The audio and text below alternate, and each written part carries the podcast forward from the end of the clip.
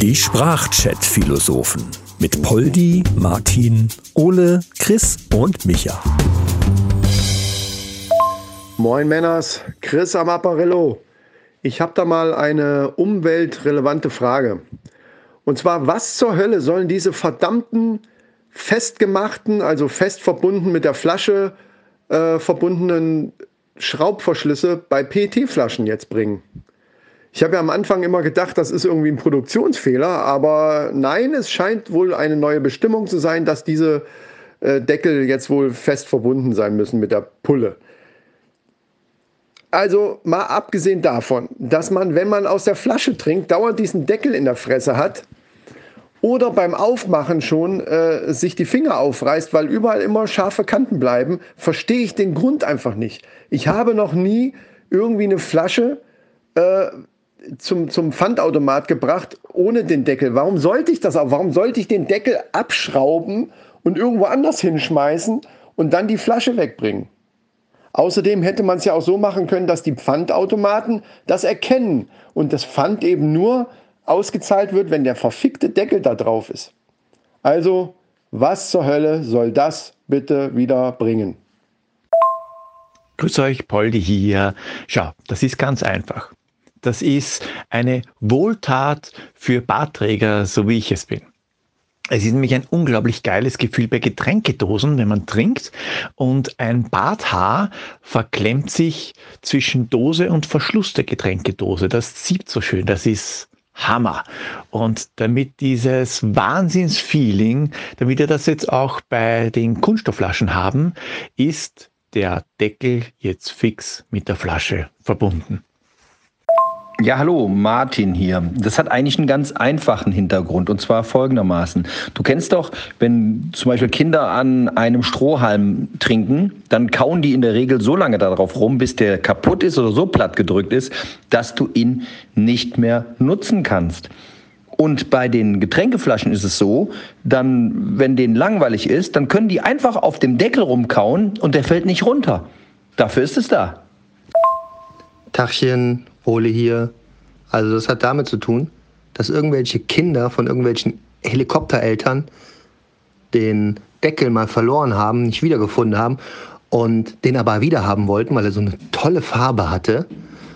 Und daraufhin ist halt die Mutter von diesem Kind losgegangen und hat sich mit dem Hersteller der Deckel getroffen und hat dem das mal weiß gemacht, dass das so nicht funktioniert. Weil, was die wenigsten wissen, die beiden haben nämlich auch eine Affäre miteinander. Das weiß seine Frau nicht. Darum kann ich nicht zu sehr auf Namen eingehen.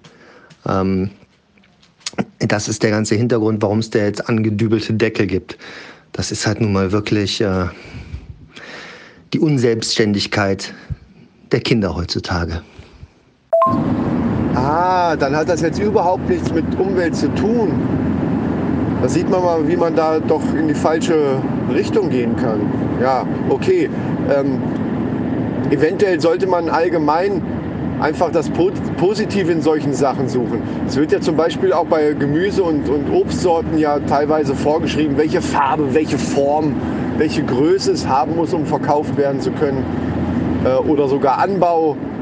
Vorschriften, wie bei Äpfeln zum Beispiel, dass es gewisse Sorten ja gar nicht mehr gibt. Ist, also dass haufenweise Apfelsorten einfach äh, nicht mehr angebaut werden.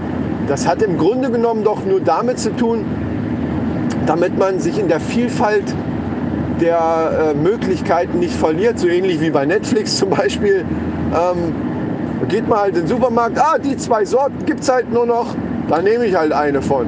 Ist doch für uns auch viel einfacher. Das ist Service, Leute. Der Servicegedanke steckt dahinter.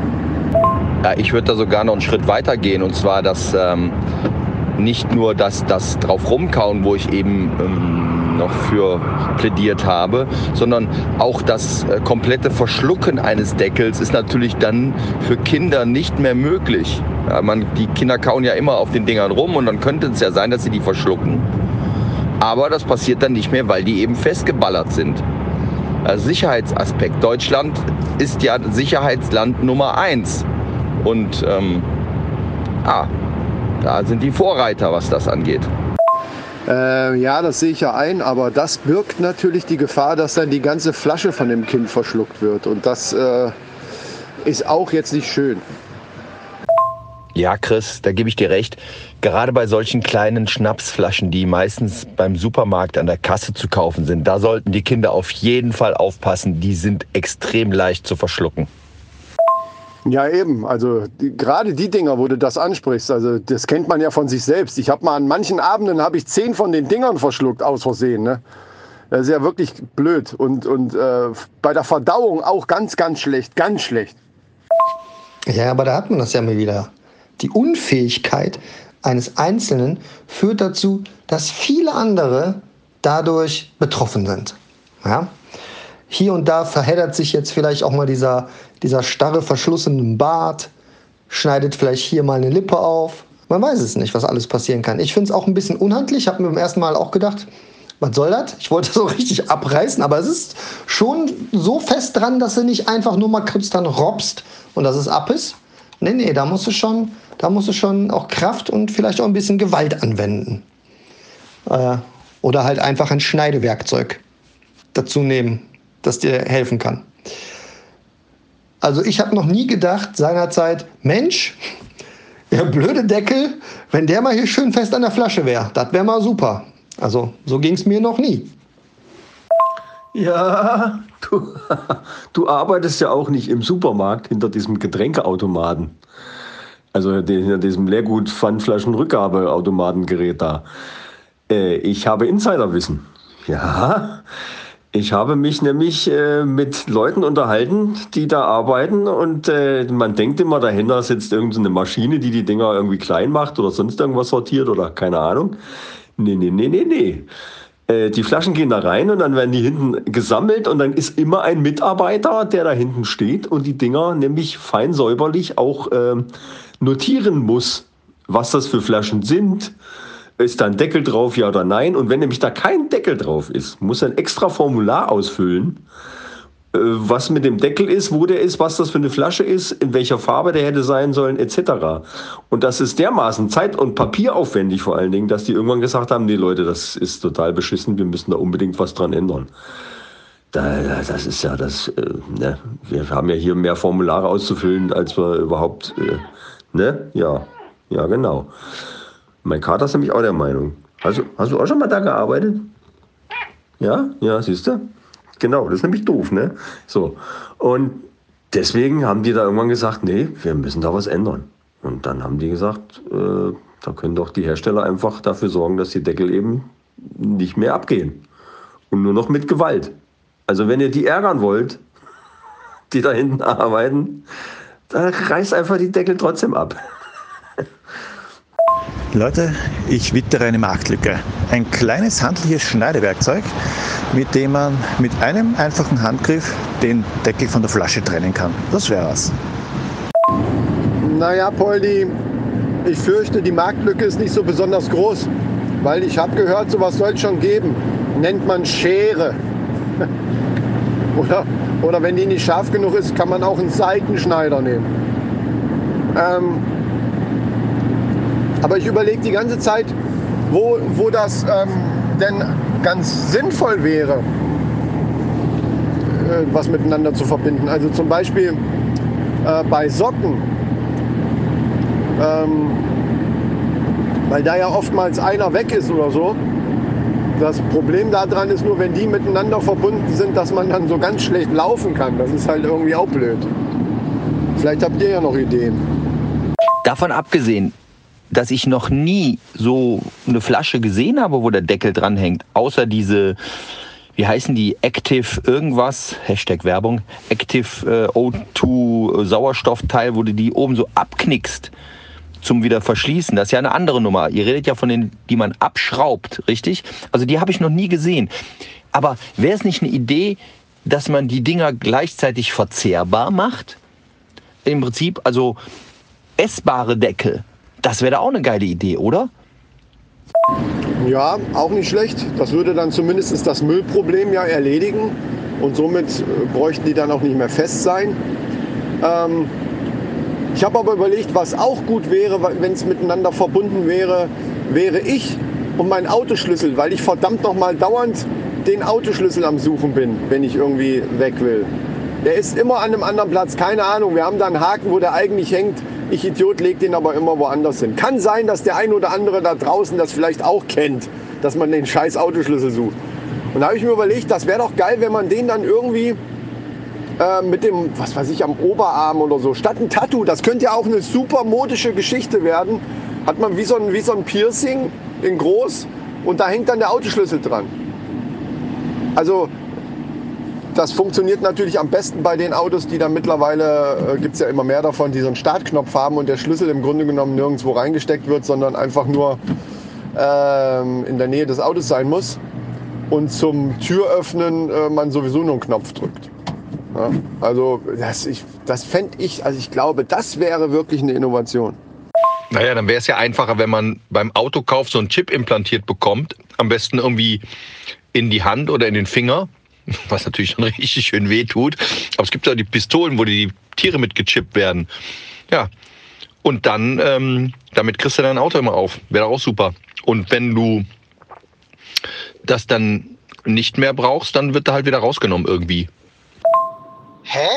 Ich dachte, wir sind alle gechippt worden mit der Impfung. Kann ich damit mein Auto jetzt nicht starten? Also das kommt auf die Automarke an. Ich kann meinen Opel Astra auf jeden Fall locker damit starten, weil ich bin mit AstraZeneca geimpft worden. Ja, richtig. Bei manchen Automarken geht das dann dementsprechend, womit man geimpft worden ist. Äh, der Nachteil an diesem Chip, den man da dann bekommen hat, ist natürlich, dass gleichzeitig ähm, die Lebensdauer damit äh, reglementiert wird. Ne? Also jeder, es weiß natürlich keiner, wie, wie lange es noch ist, aber der, der Chip explodiert dann ja dann irgendwann und äh, man ist hinüber. Das ist ein bisschen ein Nachteil.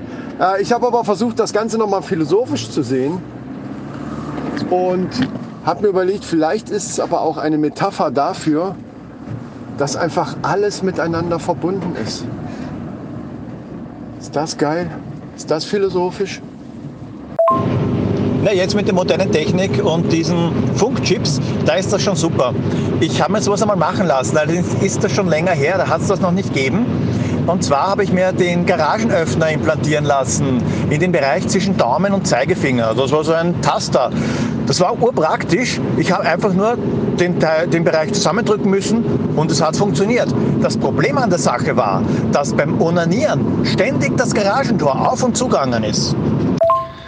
Super Sache. Da gab es auch so eine Geschichte mit so einem Typen mit der Fernbedienung und der Frequenz und äh, der, weiß ich nicht, wo der dann quasi immer getackert hat nebenan und links und rechts äh, ging dann immer das äh, Garagentor auf. Ich meine, ich meine, die Männerrunde hatte da mal auch was Feines drüber. Aber mal zurück zu den Deckeln. Vielleicht sind die ja nur deshalb da dran, weil in Zukunft, es war einfach vorausgedacht, in Zukunft gibt es vielleicht auch so eine Aufhängevorrichtung, wo man die Flasche an dem Deckel in so einer Aufhängevorrichtung, warum gestikuliere ich eigentlich hier so mit dem Arm, äh, Aufhängevorrichtung einhängen kann, wenn man sie nicht irgendwo hinstellen möchte oder kann.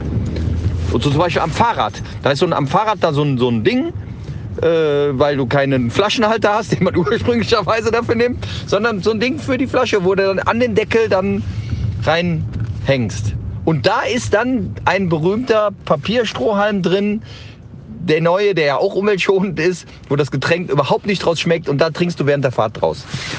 Ja, festgemachter Deckel hin oder her. Ich mache mir jetzt erstmal ein Bier auf. Und zwar mit der allzeit beliebten Hebelwirkung. Und wehe, wehe, der Deckel fliegt da nicht weit. Und laut. Mahlzeit. Ich werde mir jetzt erstmal einen essbaren Deckel basteln. Ein bisschen Teig, Lebensmittelfarbe und äh, dann knete ich mir den einfach mal da drauf. Vorlagen habe ich ja genug. Hängen ja ständig da dran. Scheinbar. Und wenn nicht, nehme ich einfach einen, der abgefallen ist. Ich zeige euch dann mal ein Foto. Bis dann. Ciao, ciao. Ich habe gerade einen Anruf von Coca-Cola bekommen. Die sagen, ich und wir dürfen zu dem Thema nichts weiter sagen. Es wäre jetzt auch gedeckelt, das Ganze. Und darum muss ich mich jetzt auch. Was ist das für ein schwarzes Auto? Jungs, äh, tschö, bis später, bis die Tage. Ich hole mir jetzt eine Schere und entferne den Schraubverschluss aus meinem Bart. Baba. Ja, und nachdem ich jetzt das fünfte Mal auf die Schnauze gefallen bin, äh, entferne ich jetzt auch wieder die Verbindung zwischen meinen Socken. Das war doch eine Kackidee.